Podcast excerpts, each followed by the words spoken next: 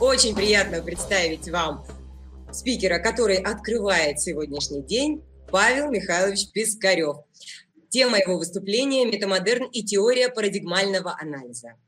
Павел Пискарев – доктор психологических наук, профессор, топосов, художник, архитектор, автор методов нейрографика, пирамида развития, мультиролевая личность и просто автор, а также смеющийся человек. Именно он – основатель Института психологии и творчества. Павел, готовы уже вас встречать в эфире. Добро пожаловать вид, вот чтобы был свет. Зачем нам свет? Зачем нам тьма, когда рядом есть свет? Я бы с этого начал.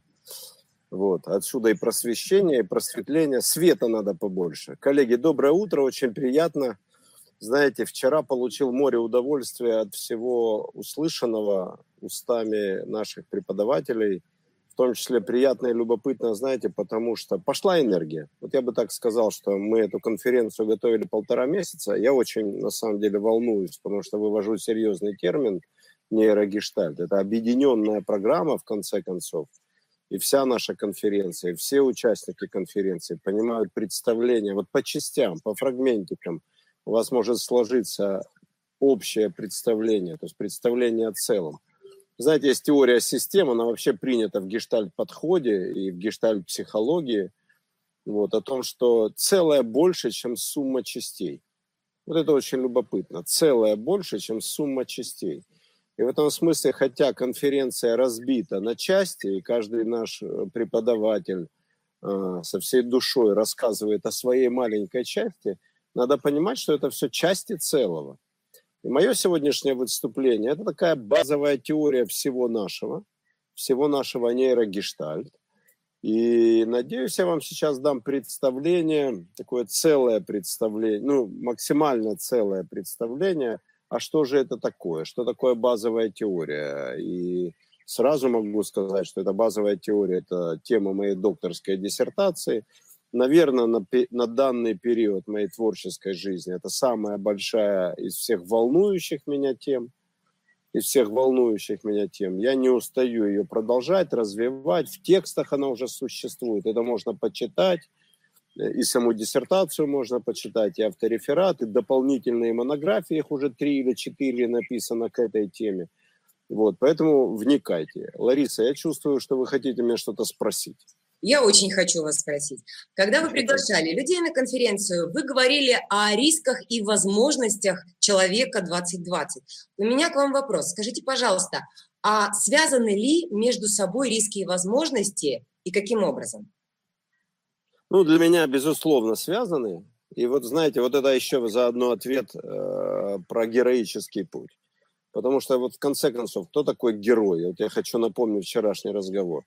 И мы ведь говорим про нейро, про нейрогештальт, мы говорим про физиологический аспект в том числе, да, психосоматический аспект. Мы говорим, что сознание и тело – две части одной системы. И в этом смысле вот герой отличается от обывателя тем, что обыватель, обычный человек, у него подумала, что это только у меня нет связи. Будьте добры, скажите, пожалуйста, меня сейчас видно, слышно?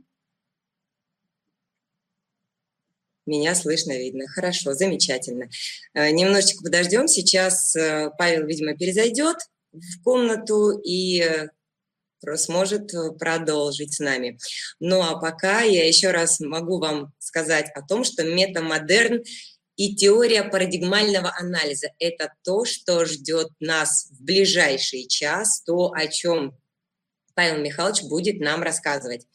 Также я напоминаю о том, что у кого из вас нет э, платформы Zoom, кто не зарегистрирован, у кого она не загружена, пожалуйста, сделайте это в ближайшее время, потому как перерыв наш начнется с пяти минут смеха. Мы с вами все встретимся на платформе Zoom, увидим друг друга и сможем посмеяться. Вот, Простите. с возвращением. Я понял, что пока меня не было, вы успели сказать что-то самое важное. Я сказала о том, что мы с вами смеемся в первые пять минут перерыва. Услышал. А, продолжу предложение даже. Обыватель в рисках. он становится беспомощным существом. Потому что риски – это когда отключают систему питания. Вот и все. То есть отключили электричество, отключили зарплату, отключили стабильную жизнь. Мама отпустила с рук. И все, и начинается жизнь в рисках. И одни люди, герои, вот о которых вчера говорили, я хотел бы вообще эту тему подробнее. Вы знаете, кстати, что 10 числа я буду отдельный вебинар по герою проводить. Прям просто открытый вебинар для всех, поэтому дайте знать об этом. Таня, пожалуйста, дайте знать людям. Я хочу эту тему раскрыть поподробнее, она ключевая, это важная теория важное понимание жизни. Так вот, обыватель, питательное существо, человек, который живет на, просто на реализации потребностей, потребитель. А у нас, заметьте, общество, потребление. И это выгодно не более чем героям, которые наладили свое производство. Им задача сбывать, их задача сбывать продукт, общество потребления. А герой – это человек, который говорит, о, ура, риск. Что такое риск? Риск – это ведь слово из обывательского режима. Он говорит, ой-ой-ой, опасность, риск. А герой видит в этом возможность. Он говорит, наконец-то обыватели уступают область деятельности, уступают посты, уступают как бы позиции, обыватели уходят, потребители нам больше не мешают, потому что общая гуманитарная позиция говорит, что потребителя как бы надо его тоже уважать. Он как будто бы тоже человек. У него не очень включен третий рефлекс, он не очень распрямил спину, но он ведь тоже человек. И общая гуманная позиция говорит, гуманистическая позиция, говорит, уважай потребителя. Ну и герой сидит, ждет, когда потребитель уступит место для деятельности. Отойдет в сторону и скажет, ой-ой-ой, я пошел паниковать, я выйду куда-нибудь там на общий митинг, буду страдать. А в это время выходит герой и говорят, приходит наше время. Распрямляем спину, господа, включаемся, беремся за дело – включаем мозги, начинаем фантазировать. Но еще раз напоминаю, что это заложено в каждом из нас, что это просто рефлекс, который надо, и вот тут есть проблема, поднимать, будить в себе каждый день. Вот как человек поднялся с кровати, надо что-то сделать со спиной, распрямиться как-то, упражнение какое-то сделать, потянуться. У нас будет выступление Петра Барахтенко на конференции с этим, да. Поэтому следом там, за вами. Даже следом за мной. Поэтому, когда он будет делать, предлагаю. Вот. Э, Таня, спасибо за ссылку на эволюцию героя. Предлагаю, прошу ее просто всем а, в течение там, двух дней добавлять, потому что я хочу рассказать о герое очень понятно. Так вот, вот побудительный этот рефлекс, вот побудительный, разбудительный, пробуждающий достоинство, пробуждающий вот это вот смелость, мужественность, это действительно мускулинный рефлекс. И у мужчин, и у женщин называется мускулинный. Это принять вызов. Принять вызов – это значит посмотреть риском в глаза из обывательской позиции и превратить вызов, риск в возможность, то есть включить героический рефлекс. Вот такой бы последовательности я говорил. А сам набор сомнений, пропустить этот вызов и отлежаться, либо принять вызов и сделать свое дело, вот построить свою жизнь, это второй рефлекс, который называется ритмический. Это рефлекс сомнений. Вот это как бы извините, очень подробно, наверное, но на старте дня, может быть, это важно а, кому-нибудь. Если важно, поставьте мне какую-нибудь циферку, желательно 8. Я очень люблю 8.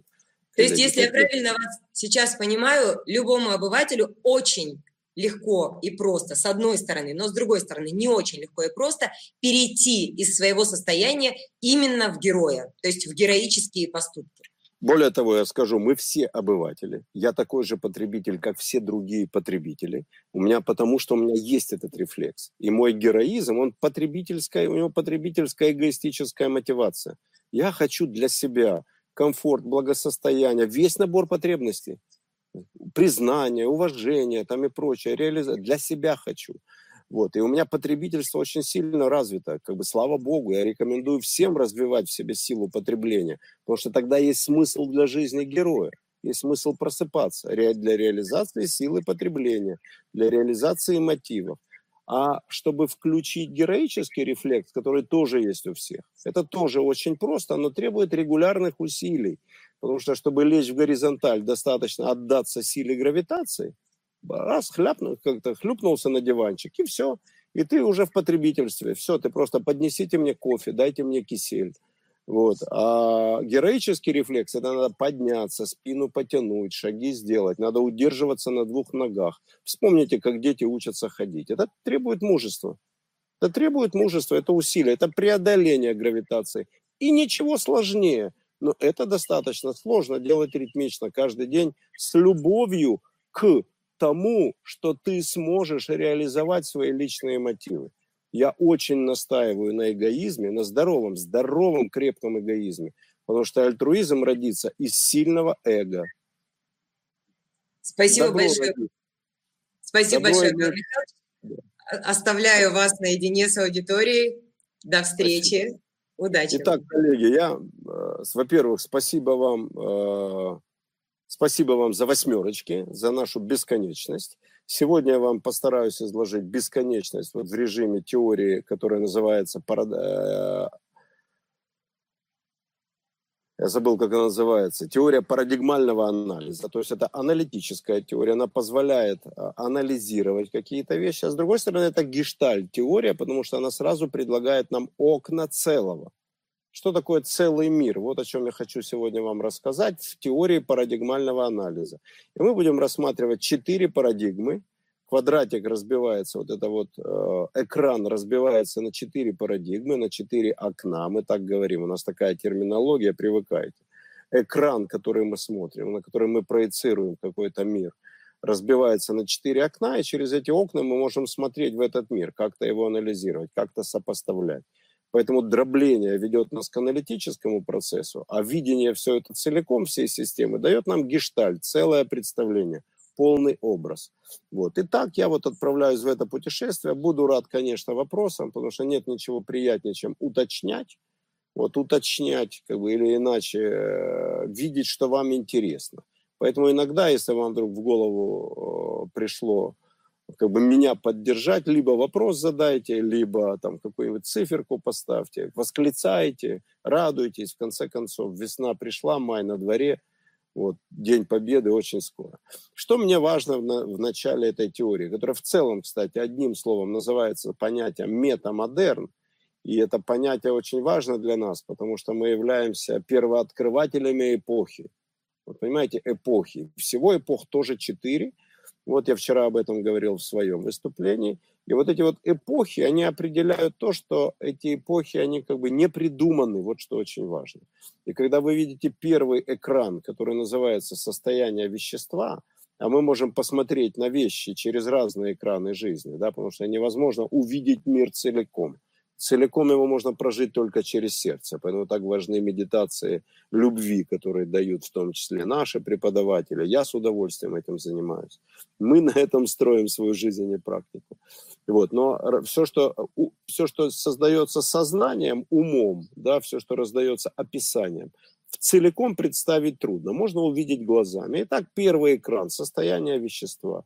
Я утверждаю, что теория, которую я вам предлагаю, она, в общем-то, основана в том числе на естественных, э, на естественных науках. И физика, например, говорит, что существует четыре состояния вещества. То есть вещество одно, а состояние у него четыре. Любое вещество. Вот. И вещество проходит, и вот тут нам надо научиться сейчас, коллеги, видеть эту рамку, ровно как мы видим циферблат.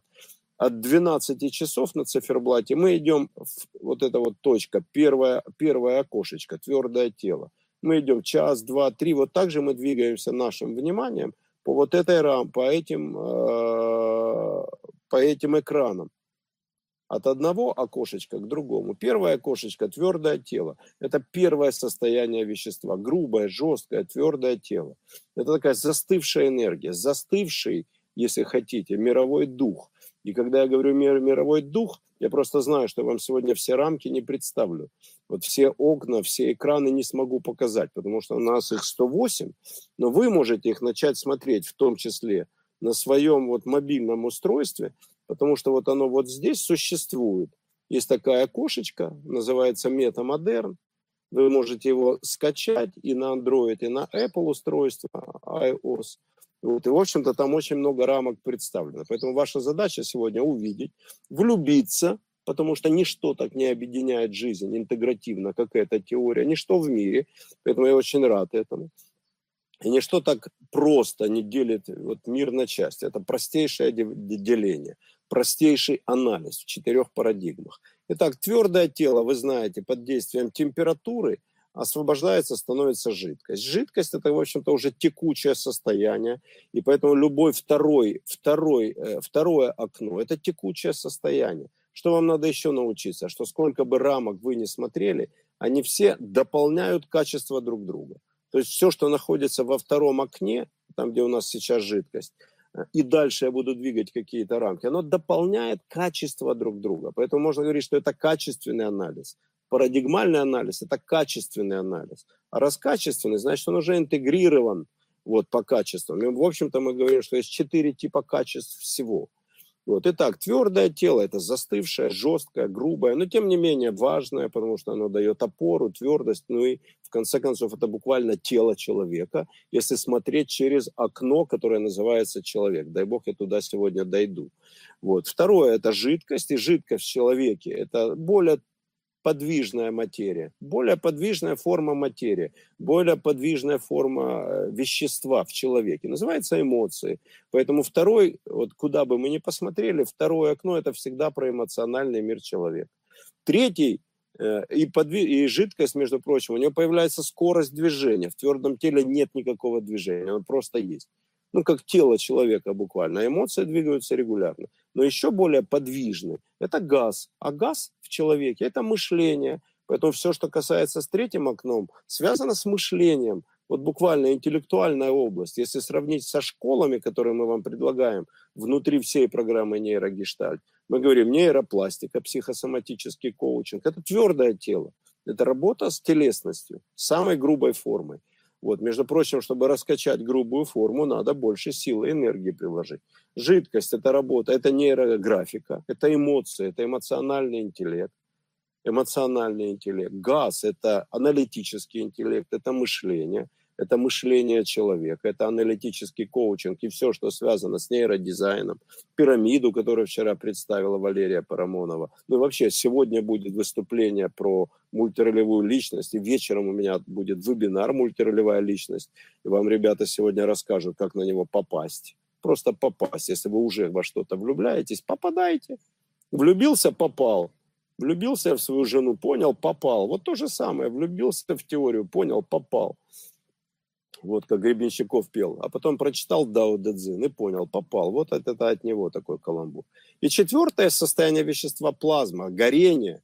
И если газ, он заполняет вес, весь объем, жидкость заполняет площадь под действием силы гравитации, то есть еще нет такого распространения. Мышление может дойти куда угодно. Чувства доходят только к тем объектам, которые мы можем к ним как-то отнестись. Мышление может быть даже к тем вещам, о которых мы ничего не подозреваем. У каждого из нас есть, например, мнение о стране ЮАР, в которой были единицы людей. Почему, не знаем, но наше мышление об этом касается. На этого касается. Там есть уже некоторый информативный набор. Поэтому газ – это в том числе информация, третий квадрант, работа, третье э, окно, работа с информацией. А плазма – это захватывает все пространство. Плазма – это горение, плазма, плазма – это духовный мир. Плазма – это энергия, медитация, это школа нейронавтики, экзистенциальный коучинг.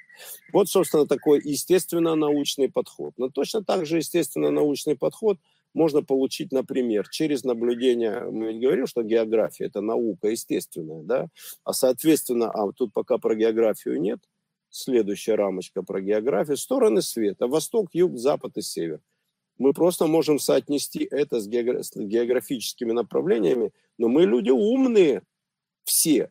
Поэтому я точно утверждаю, что для нас понятие Восток, Юг, Запад и Север – это не просто понятия географические, это целые архетипы. Когда мы говорим «поехал на Восток», мы не говорим, что ты поехал в определенном направлении укажи мне путь. Нет, мы говорим, что мы погружаемся в культуру, в некоторый архетипический антропологический срез, в Индию, в Китай, в Таиланд, что, в общем-то, тоже не просто территории, а большие культур, культурные срезы. Поэтому за этим лежит какая-то энергия, энергия начала, между прочим. Потому что еще раз, вот если там я сейчас так рамочками буду двигать этими экранами, чтобы вы просто набирали вот свойства амплификации – вот то, что я придумал, это используется и в пирамиде развития, и в теории метамодерна, в теории парадигмального анализа. Это метод амплификации смыслов.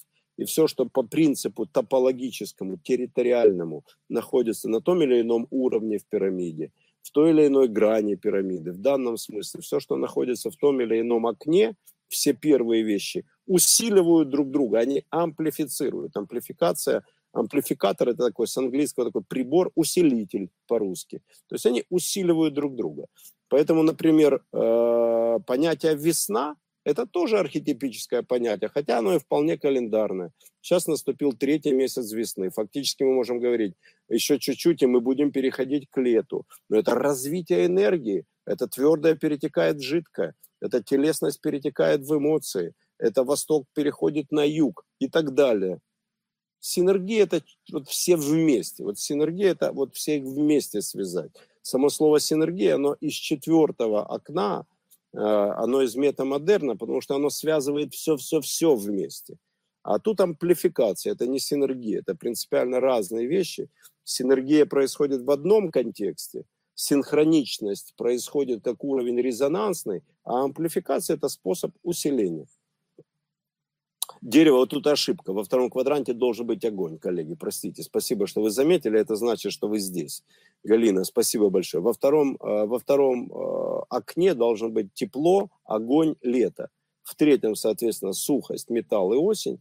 В четвертом, в четвертом холод, вода и зима. Почему здесь выделен красным цветом, э, четвертое, выделено четвертым цветом окно? Потому что это метамодерн, потому что это завершающая фаза, потому что это эпоха, куда двигается все человечество. Заметьте, все, куда двигается цивилизация. И я сейчас могу сказать вещь, которая в этом окне очень ясно отражена. Цивилизация двигается из запада на север. И все, кто, например, как-то смотрит новости по телевизору, видит какую-то странную борьбу. Россия Например, это северная страна, столица Арктики, столица Севера, или как там, владычица Севера. И в этом смысле можно предположить, я не политик вообще, но есть политические аспекты философии, которые любопытны. Мы можем сказать, на каком-то естественном уровне энергия переходит просто из э, западного а, периода жизни, просто энергия великого духа, энергия божественного воплощения переходит с запада на север. А когда она переходит с запада на север, это значит, газ трансформируется в плазму. Это значит, что мы свое мышление отправляем в духовную практику, например. И это значит, что постижение энергии воды, холода, мудрости, а мудрость, знаете, мудрость штука холодная. Вы знаете, есть понятие холодный разум. Вот мудрость, холодный разум, он не безразличный, он просто объективный. Это когда можно свою эгоистический свой мотив выключить из э, как-то из рассуждений и превратить его как бы просто в наблюдение. Вот. Поэтому мудрость, медитативность предполагает равностность, где есть определенный холодок с точки зрения эмоциональности. Кстати, горение, плазма тоже холодная. Вы знаете, что холодное горение, это как бы холодная вещь. А, ну, еще раз, вот я предлагаю все-таки это гуманитарная теория, поэтому не надо все прям откровенно, чтобы все параметры горения сошлись, что там, э, потому что есть вещи, которые мы можем допустить. Это ведь теория, это способ смотреть на мир, это вещи, которые мы можем допустить. Но вы видите, уже даже с позиции мифической, я ведь сказал сейчас об архетипах, о мифах географических, о мифах климатических, они несут за собой намного больше – знаете, когда мы говорим зима, лето, весна, осень, мы тут же предполагаем проекцию на наш гардероб, на то, как моя квартира летом, она прогревается или проветривается. Мы говорим через эти слова о предметной жизни. Поэтому, естественно, научный подход, в том числе географический, но он там предельно важен. Сейчас мне еще интересно, я не успел вставить это пока. Но есть еще, оказывается, открыли четвертое состояние воды. Мы знали, в школе учили три состояния воды, да. Лед, жидкость, э, пар. Сейчас открыли четвертое состояние воды, тоже интересно. Не очень, э, как бы древнее, 10 лет нету открытию. То есть это еще про естественные науки. Вот. Это горение выше, поэтому холодное горение духа. Конечно, желе. Нет, нет, э, как-то желе – это переходная фаза от твердого к жидкому, а там просто четвертое состояние воды. Ну, такое, как бы вода сгорает, понимаете, как интересно. Пара – это не конечная форма. Но суть в другом. Суть в другом, что еще одна, и это вот я бы сказал, что это естественно научная вещь, что все это построено в том числе на антропологическом принципе. Антропопринцип – это принцип человека, и психология – это антропология, по большому счету, антропологическая наука, изучение культур, мифологии – это все антропология. Это все антропология. Литература, искусство – это все антропология. Просто потому что культура антропологичный принцип в себе несет, потому что она создается людьми. И люди создают, воспроизводят сами себя. И в этом смысле мы говорим, что природа и человек едины, и мы это видим в перинатальных матрицах э, Станислава Грофа. Станислава, правильно говорить по-чешски, он чех, вот, который когда-то нам выдал, вот основал вчера еще раз, напоминаю, да, просто мне нравятся наши спикеры. Вот, вчера Валерия Парамонова, отвечая на вопросы, упомянула трансперсональную психологию. Вот ее, в общем-то, основал Станислав Гроф, вот, который основное, что есть трансперсональная психология, он сказал, через наше рождение мы можем выйти в духовный мир. Но человек родится, опять же, в четыре матрицы. Первая матрица, первое, вот это первое окно – экрана рождения, экрана личного рождения, перинатальных матриц. Это вынашивание, это 9 месяцев с первой секунды, секунды зачатия сознание поселяется в тело или там размещается в теле матери. И там происходит 9 месяцев вынашивания. Потом происходит второй этап рождения, когда тело матери – дает сигнал телу ребенка, а скорее всего они происходят как-то одновременно. И это вот то, что мы исследуем, кстати, на тренинге «Рождение и смерть», о котором я вчера рассказывал на своем выступлении о, пере... о... о нейронавтике, что рождение, туда можно вернуться, там заложены базовые импринты человека, базовые парадигмы человека, как он к чему-то относится. Если первый, вот первая рамка – это вынашивание, там и формируется этот самый базовый кормящий рефлекс, питательный рефлекс. 9 месяцев напитывания, понимаете, это счастливый период, фактически нирвана. Мама, роди меня обратно, это вот вернуться туда, в период вынашивания, потому что там хорошо. Ты обеспечен всем, тебе ничего не грозит. Тебя носит любящая вселенная, и память об этом у каждого из нас есть. Поэтому мы так хотим свернуться под одеялом, где-то залечь, свернуться калачиком, укрыться одеялом и формально воссоздать эту же среду. Там тоже есть травмы, но они как бы очень деликатные. Но вторая травма – это вот сепарация, это выход в открытый мир. А выход в открытый мир – это э, отделение от кормящей среды, это, это становление ритмического рефлекса, о котором говорили на, вот Надежда Крупская говорила на э, в своем послании о теории героя. И вот там происходит другая штука, там намного больше травм. Иногда мать не готова отпустить ребенка из страха своего. Вы знаете, там женщин здесь больше, наверное, чем мужчин. Но и мужчины, в общем-то, как-то посвящены в эти идеи. Или телом чувствуют, потому что нам всем когда-то пришлось родиться. Видели, бабочки летают. Вот. Сепарация – это травматический процесс. Причем он травматичен и для тела, и для психики, и для эмоций. Поэтому любая сепарация, любой переход во второе окно любой рамки является, в общем-то, уже травматической темой. Там чуть сложнее. Зак... Э, ну, кстати, да, закрыл глаза и снова в утробе. Поэтому я люблю и предлагаю людям медитацию дзен, потому что там открытые глаза, и ты вместо утробы оказываешься в метамодерне, в адаптации, в реальной жизни. Но тем не менее, вторая, второй процесс рождения, вот как бы второй этап рождения, это сепарация, это жидкость, это юг, это работа с эмоциями, это как бы отдельный набор опыта в жизни человека, каждого из нас. Третий, где распрямляется спина, это родовой канал. И именно вот там, это самая трудная часть жизни человека. Человек может прожить 100, 200, 300, 800 лет, не исключаю, сколько угодно. И самым трудным моментом жизни будет собственный родовой канал – потому что это первая встреча с физическим миром, это встреча с, буквально с родовым каналом, через который должен пройти младенец, это первая встреча с материей.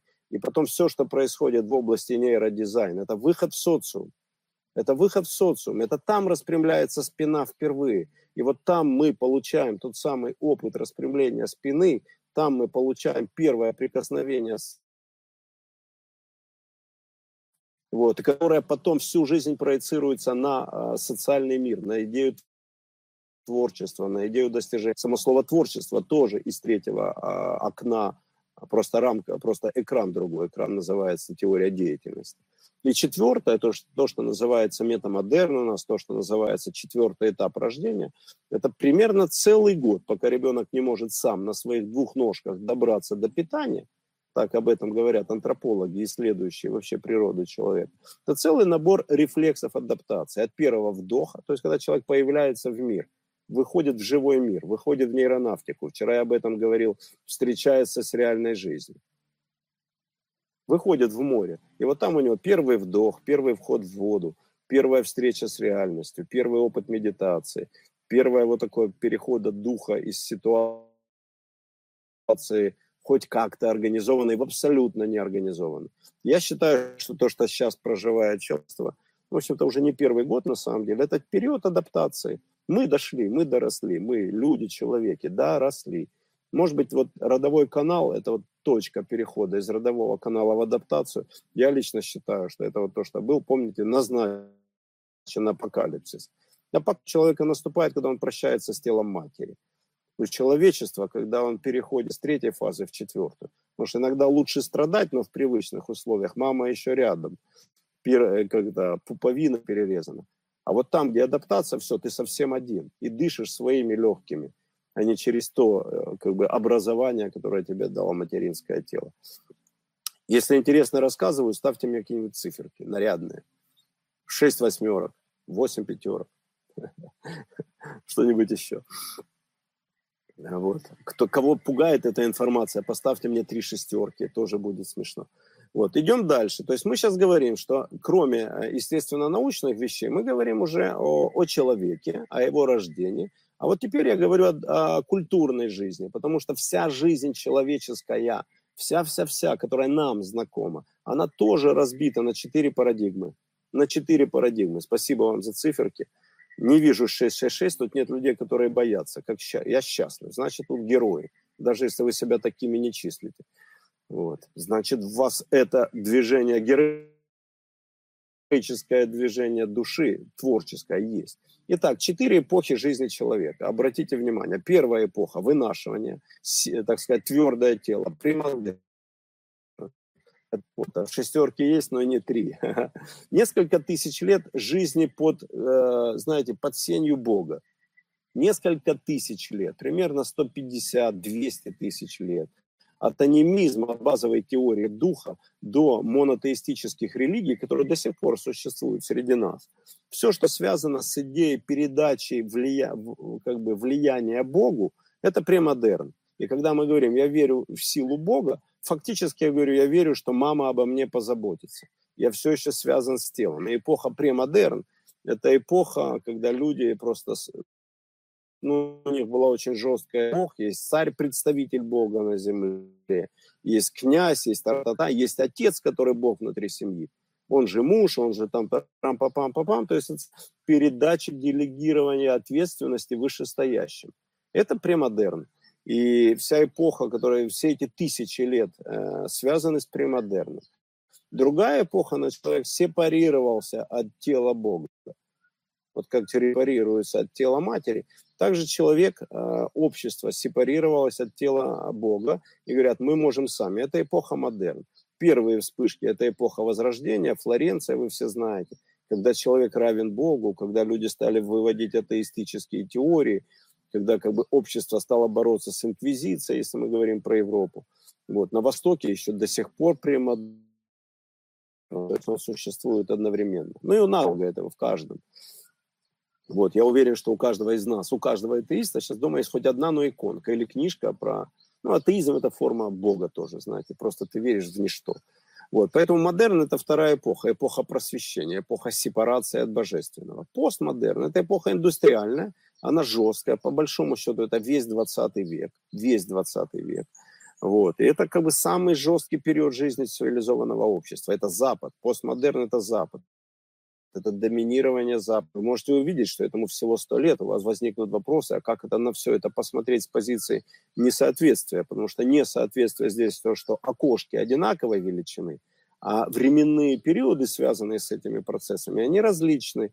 Но их можно смотреть пропорционально относительно периодам жизни человека, например, или жизни культуры. Модерну 300 лет, постмодерну 100 лет, а впереди метамодерн, мы в него входим, и мы вам его открываем. Я его для себя также открыл с большим счастьем и удивлением.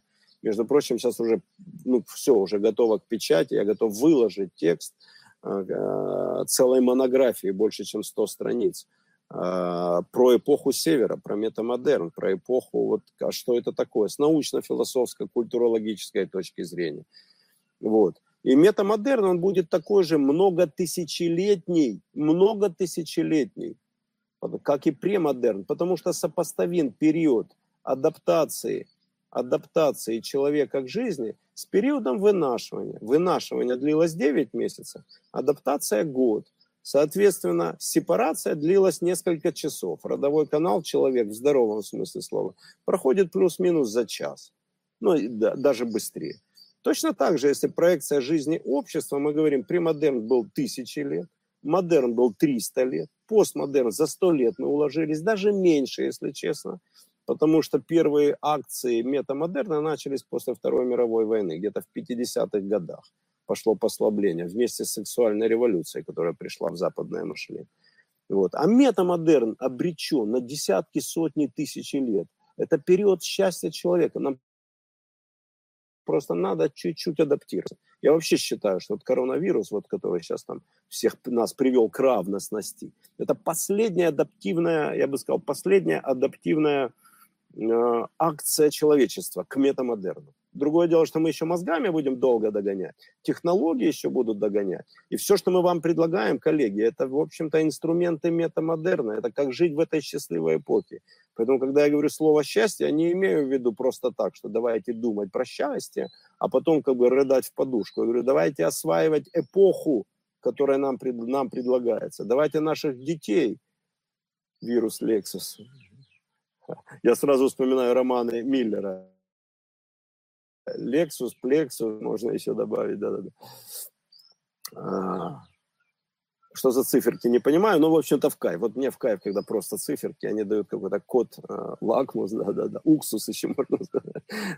Метамодерн. Э, метамодерн – это эпоха, в которую мы вошли. Поэтому я сейчас говорю, что вообще кто не с нами, тот остался в прошлом. Вот искренне говорю, потому что инструменты этих эпох, четырех парадигм, они абсолютно разные, потому что в каждой парадигме разные люди. Человек, который абсолютно верит Богу, сильно отличается от человека модерна, который на, наоборот вот, радикально Постмодерн, кстати, не так же жестко относительно Бога, но постмодерн – это индустриализация, жесткий период, совсем другие инструменты культуры, восприятия, реагирования, совсем другая философия у людей. Сейчас, кто не вышел в метамодерн, я сейчас скажу еще более нагло, все, все кто не с нами, тот опоздал. Он просто все еще, ну, то есть он опоздал, он придет, этот поезд не закончится, поверьте. Он просто уже никогда не закончится. Но чем быстрее ты войдешь, как бы, э, чем быстрее ты выдвинешься в путь к месту своего назначения, тем быстрее тебя рано или поздно, а, все понял, число Фибоначчи, тем быстрее ты окажешься там, где тебе надо быть, тем быстрее ты пройдешь свой адаптационный период к новой эпохе, тем быстрее тебя ждет здоровье, успех там, и прочее, прочее, прочее. Это как бы такие базовые вещи теории парадигмального анализа. Вот, поэтому вот это парадигмы, парадигмы. И мы говорим, что вообще человек сейчас будет совсем другой. Энергетичный человек, медитативный человек, нейронавт, экзистенциально реализованный человек счастливый человек, это вообще не то же самое, что человек предельно угнетенный, человек просто э, идеологически превращенный в ноль в эпохе постмодерна, который нам до сих пор навязывают. Поверьте, я готов ответить за каждое слово, даже фраза «превращенный в ноль», она имеет очень четкие, если будет у нас когда-нибудь время на эту тему поговорить, припомните мне, я с удовольствием разверну эту фразу, эту фразу. Но это совсем не тот же человек, которым мы предлагаем вам стать. Я думаю, что частично мы все там, раз вы здесь. То есть, в общем-то, стремление туда есть. Ну и, соответственно, у нас четыре парадигмы в школах, о которых вы слышали вчера, которые я сейчас не буду даже произносить вслух. Вот, но четыре парадигмы школы, потому что меня могут спросить, зачем тебе четыре школы? Я говорю, потому что это четыре разных парадигмы человека. Телесность – это одна парадигма вообще. Эмоциональность – это вообще другая парадигма восприятия, отношения к себе. мышление, это вообще третья парадигма, как человек, через что себя человек осознает. Медитация, энергия, духовность, это вообще, это четвертая парадигма, которая, заметьте, в культуре не слишком освоена с точки зрения инструментальности.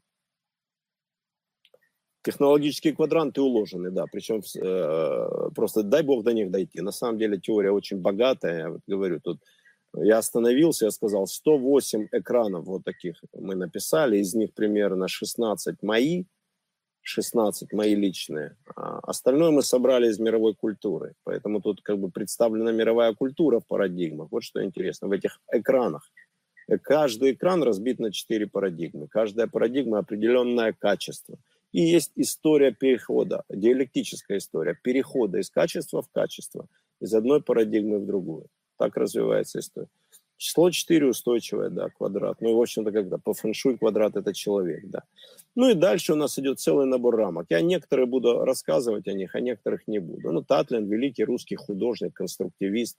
Вот, и когда мы говорим, почему я вынес Татлина сюда? Потому что конструктивизм возвращается в психологию. Вы знаете, что сто лет психология избегала идеи конструктивизма.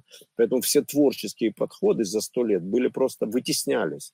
Все творчество было настроено на разрушение – и даже вот эта полити... военно-политическая игра, разрушение, тотальная игра в разрушение, это отсутствие конструктивизма, потому что э, вот третье, третье окно, третье окно, постмодерн, это история о разрушении, история о жуткой жизни, родовой канал человечества.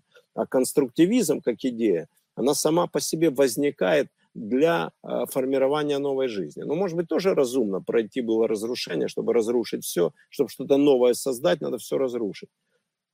Я знаю, что 108 сакральное число, я поэтому его использую в том числе. Ну, поэтому его использую, что когда-то надо остановиться. Но это некоторый предел, некоторый предел, поэтому я э, использую число 108 вот. Схема с работы моделью, модель, э, мод, э, работы с моделью вот вам здесь представлена. Я вам сегодня, а завтра, ут, завтра вечером на завершении больше об этом расскажу, потому что я буду рассказывать про прибор, который называется Багаба, я вам покажу его поле, и там вот эта схема будет очень важна. Сейчас я не буду всю схему вам объяснять, потому что есть контрасты, противоречия и прочее, мне хочется пройти по экрану.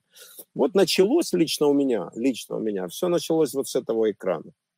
Этот экран называется «Стратегия творчества мастера Бо и развитие воображения».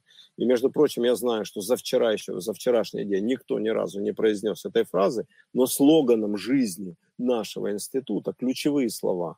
Вот как бы на флаге, на гербе можно... Мы говорим, воображение первично. Поэтому то, как развивается воображение, так нас развивается наша жизнь так развивается наше сознание, так развиваются эффекты жизни в том числе.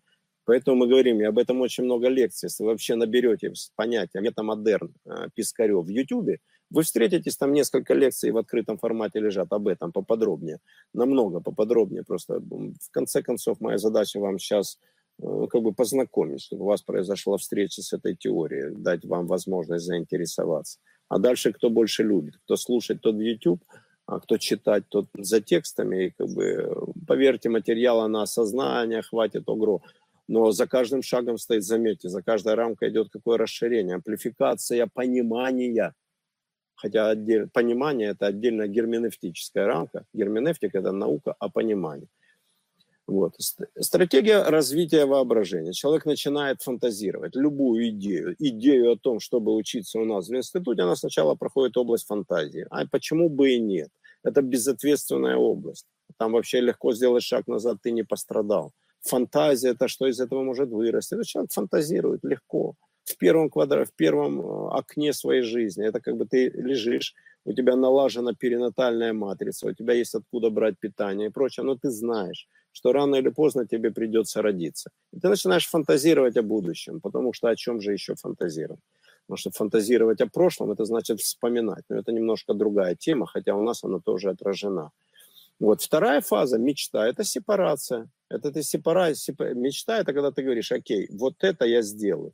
Мечта сжимается, сжимается, начинается некоторая подвижность, появляется субъект, вы появляетесь в своей мечте. Мечта – это когда фантазия приобретает понятие глагола.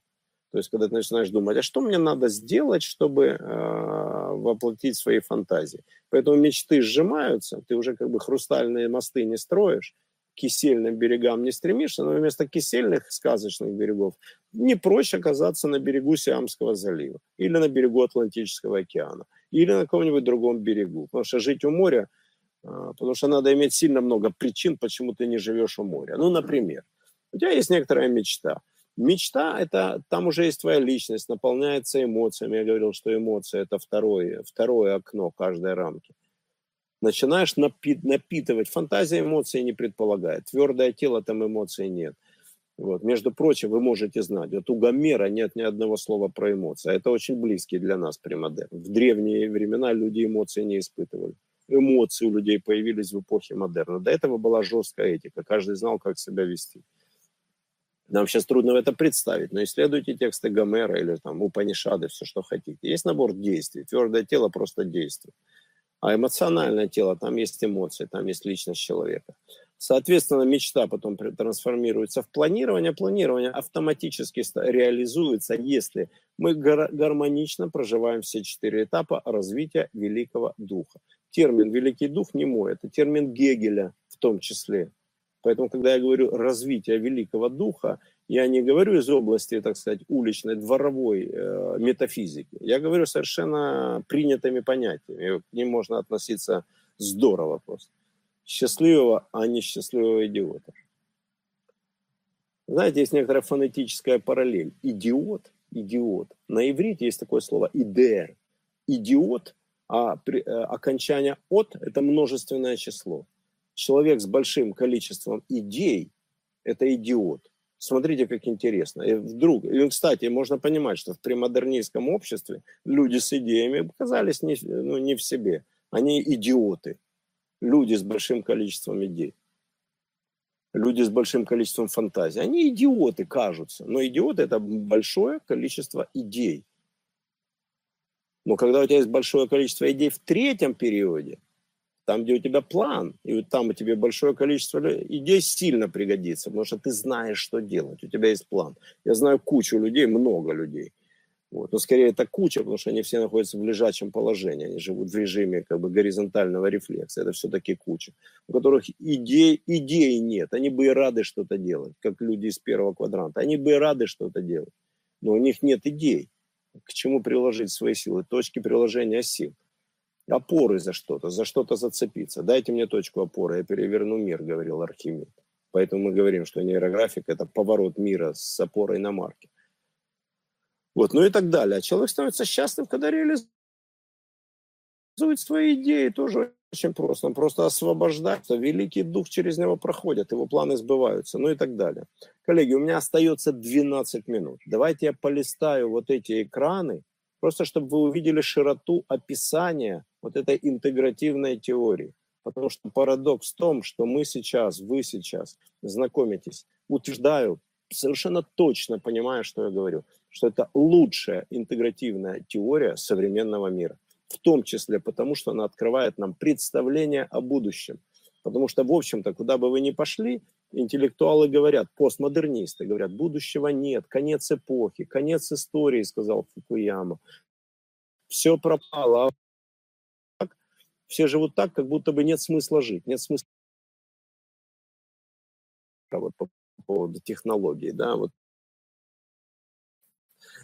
люди рассматривают текст как некоторую технологию человечивания. Есть идея, что люди, как бы, общество появилось тогда, когда появились тексты. Поэтому тексты тоже трансформируются. И заметьте, тут есть интересные парадоксы, что от первого а, окна ко второму, к третьему, к четвертому уменьшается плотность, зато увеличивается энергия уменьшается материальность, количество материи, зато увеличивается объем. Точно так же с литературой. Э, тексты премодерны – это мифы, веды, это как бы длиннючие, бесконечно длинные тексты, в которые нельзя изменить ни одной строки. Когда люди отсоединились от Бога, они стали писать романы. То есть это те же длиннючие тексты, вот, но просто там нет идеи Бога, там появились люди и человеческие отношения, появились эмоции повесть, рассказ, это короткое, все, времени уже нет писать романы. Эпохи постмодерна соответствует новелла, повесть, рассказ, короткое повествование, которое в 20 веке появилось но просто на порядке больше, чем за все предыдущие эпохи бытия. Раньше повести и рассказы не писали. Но и современная литература, я бы сказал, эталоном современной литературы является один твит, 42 знака. Это эталонная штука. Ну или там послание в мессенджере, послание э, в Facebook сообщение, в том числе, потому что есть картинка, есть метафорическое отражение. Притча, афоризм, ключевые слова, принцип ключевых слов – тоже мы говорим об этом как о литературе. Напиши сейчас людям просто ключевые слова, и люди ушли экзистенциально их думать, все понятно. Сестра реализованного, как бы я бы сказал кратко, сестра реализованного таланта. Роман тоже сестра, а брат таланта, да, или отец таланта. Но это не реализованный талант. А притча, афоризм, ключевое слово, одно слово, короткая интервенция, говорят в психологии – это уже а, хэштег, это ключевые слова, абсолютно точно. Поэтому я придумываю слова, поэтому мы в институте создаем новую культуру за счет наших новых слов, новых продуктов, новых наименований. Мы создаем новую культуру, парадигма. Это парадигма нейра, это парадигма энергии, парадигма медитации, парадигма счастья и далее, и далее, и далее. Следующее окно, сколько успею. Личный проект. Каждый из вас лелеет личный проект. Я это говорю проективно, потому что я лелею личный проект. Потому что все, кого я знаю в мире, с кем я общаюсь, вернее, с кем я провел хоть больше, чем 20 минут, я наблюдаю в нем личный проект. Проект сегодняшнего дня, проект семьи, проект карьеры, проект э, восстановления физической формы, проект диеты, проект «Что надеть сегодня утром». Это проект. Просто потому, что у него есть временная рамка. А личный проект – это четыре фазы реализации – пожалуйста. Не буду сейчас расписывать, потому что очень много лежит в онлайн, э, в онлайн текстах. Просто открывайте, слушайте, берите. Так сказать, вы знаете, что у нас в институте все происходит на уровне подготовки профессионалов. Поэтому в этой теории точно так же у нас есть три уровня подготовки профессионалов, как во всем. И в этом смысле пользовательский уровень для себя – абсолютно открыты в этой теории. Конечно, мы готовим специалистов, это те, кто использует эту теорию для работы с другими людьми, для реализации личных проектов. И, конечно, мы готовим инструкторов этой теории. Это люди, которые могут грамотно, квалифицированно эту теорию читать э, с кафедры института, университета, давать на эту тему лекции, строить на этом свои программы, все что угодно. Почему? Потому что ну, как бы она вписана в науку, это докторская диссертация, плюс монографии, плюс еще чего-то. Это просто научно то, что я вам говорю. Хотя и очень предметно. Вы знаете, очень часто мы верим, что гуманитарные науки не предметы. Здесь предельно научно все. Вот самоактуализация, как отнестись через эту теорию к самому себе. Сначала самопознание. Что значит самопознание? Это вопрос о том, кто я такой. Познай себя таким, каким ты есть. Это твое твердое тело, это твоя память, твое прошлое. Мы не можем заново выбрать родителей. Мы их можем выбрать только один раз. Познай себя, познай свою историю, открой свои прошлые жизни. Все, самопознание – это та твердая часть, которая есть мы которая запечатлена в нашем опыте. Самоопределение, это кем ты себя видишь, это мечта, а кем бы я хотел быть. Перейдите из первой фазы во вторую, начните о себе мечтать. Это самоопределение. Определить себя самостоятельно. В самопознании мы можем только себя открыть, узнать о себе что-то. А в самоопределении мы начинаем думать, о каким быть. Самопрезентация, это ты выходишь и говоришь, а я вот такой в социальный мир, в родовом канале. И это очень жестко, потому что ты выходишь и говоришь, я коуч, выпускник Института психологии и творчества, я там инструктор нейрографики, я инструктор экзистенциального коучинга, и так далее, и так далее, и так далее. Это презентация. Люди вокруг говорят, нет, как бы ты вообще, мы знаем, ты вообще просто экономист, или ты там вчера еще был педагог в школе, или еще что-то. Какой? И вот эта самопрезентация, это сложная штука, она требует специальной работы, это социальная функция это свое новое самоопределение презентовать другим людям, по большому счету продать, предложить себя, родиться во внешнем мире. Нравственность. Я думаю, что нравственность это первая штука, мораль чуть дальше. Мораль это там, это в третьем, нравственность скорее в первом она передается. Ну или там, не знаю, не готов сейчас рассуждать сильно коротко, короткое время. Но вопрос хороший, потому что это вопрос целом реализации, как бы, я знаю, что в конце это универсальный закон. В конце это универсальный закон. В обществе это мораль, в каждом обществе своя. Вот. В первом квадранте, скорее всего, нравственность. Потому что она не обсуждается, это как бы общепринятые понятия. Это премодерн. Там в духовном мире, э, в мире премодерна существовала единая нравственность. Хотя, может быть, нравственность – это общечеловеческая тема, а в духовном мире, в премодерне это существовал религиозный канон. Вот можно говорить религиозный канон, потом нравственность, потом мораль, а потом а, личные как бы вот эти штуки. А управление вниманием – это уже более экзистенциальные вещи по управлению собой. Управление вниманием – это, в конце концов, уже как быть. Ну, тоже интересная рамка, я готов, я, мы это разбираем, на самом деле, вот на уровне подготовки специалист метамодерна и обязательно в экзистенциальном подходе. Вот, обязательно. Модель личности, я про нее уже сегодня говорил, поэтому я намеренно сейчас ее расшифровывать не буду. Еще одна штука – телесная закрепощенность. Это ограничение, которое в нас есть. Поэтому есть первая телесная закрепощенность. Это ограничение, заметьте. Первое – это родовая травма. Через все четыре парадигмы родового канала, который описал Станислав Гров, который я вам сегодня уже рассказал кратко. Это личная родовая травма, это базовая телесная закрепощенность. Второе – это просто ограничение природы, сила гравитации, это масса тела, масса тела. Понимаете, у кого-то есть ограничения, он слишком легкий, вряд ли он может там заниматься тяжелой атлетикой. Ну или может, но не может соревноваться с тяжелыми. Вот, кто-то там еще какой-то. Есть личные ограничения природы, просто вида человеческого. Дальше уже идут социальные ограничения. Но, кстати, ограничения природы можно преодолеть, накачать мускулатуру там и прочее, все, что связано с атлетизмом если говорить про нижний уровень пирамиды героя. Воспитание, социальные ограничения – это уже другая, это уже социальная, телесная закрепощенность, потому что она ставит нам этику, жест, голос речи, громкость речи и так далее, и так далее. Это социальные ограничения, которые выражены в телесной функции в том числе, с какой скоростью надо ходить по улице, как часто можно махать, там, поднимать руки вверх. И вы знаете, редко люди поднимают руки выше головы. Это телесная закрепощенность, обеспеченная социальными условиями.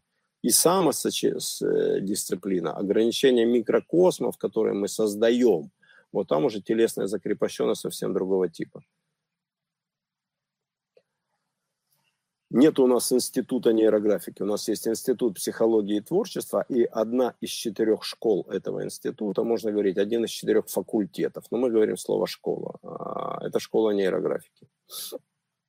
Ну, правильно сказать, факультет и школа коучинга. Вот правильно вообще будет так. Если меня сейчас слышат наши лидеры, Денис, там, Татьяна, вот правильно нам сказать, что у нас есть нейрофакультеты и школы коучинга внутри них. Вот. А метамодерн можно найти в, в сети, просто скачать себе э, вот эти рамочки для прибора, как я вам уже показывал, ну, для гаджета ручного. Э, можно найти тексты, запросить их, они еще не все выложены, кстати. Если у вас будут вопросы, то задавайте нам вопросы, типа «хотим тексты». Это заставит коллег запросить у меня тексты, я вышлю, мы их на сайте разместим вот, и так далее. Только будьте осторожны, тексты, которые я пишу, в общем-то, они такие научные. Разговаривать я люблю от первого лица, а тексты научные. Люблю больше создавать научные тексты. Речь более понятна должна быть, а текст должен быть более сложный. Вот.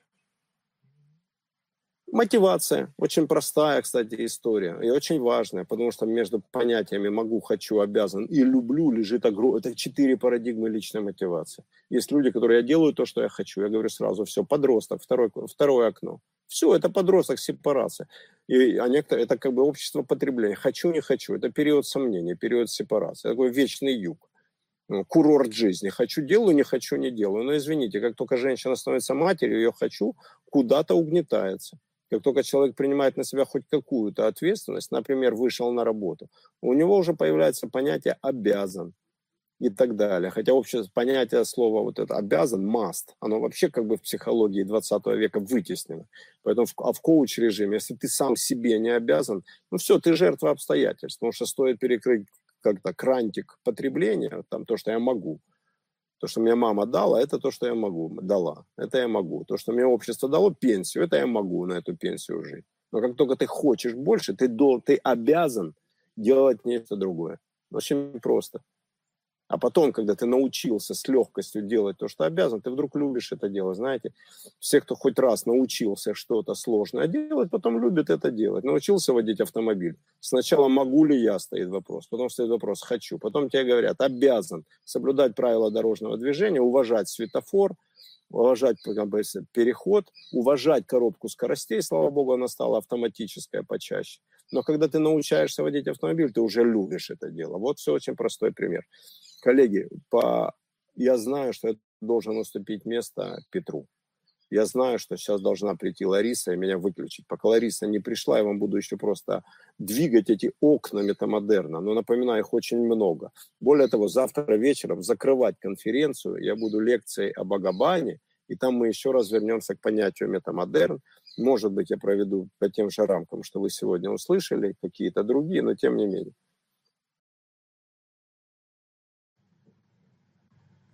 Что-то у нас произошло такое неожиданное. Мы, правда, не выключили. Павел исчез. И, конечно же, Натали, я тебя не вижу. Немножечко произошел вот. небольшой угу. сбой. Но там был хороший И все вопрос. прервалось на полусловие. Лариса... Павел, спасибо огромное. Вот мы уже подожди, из подожди, разряда подожди. и появились. Хорошо, пока.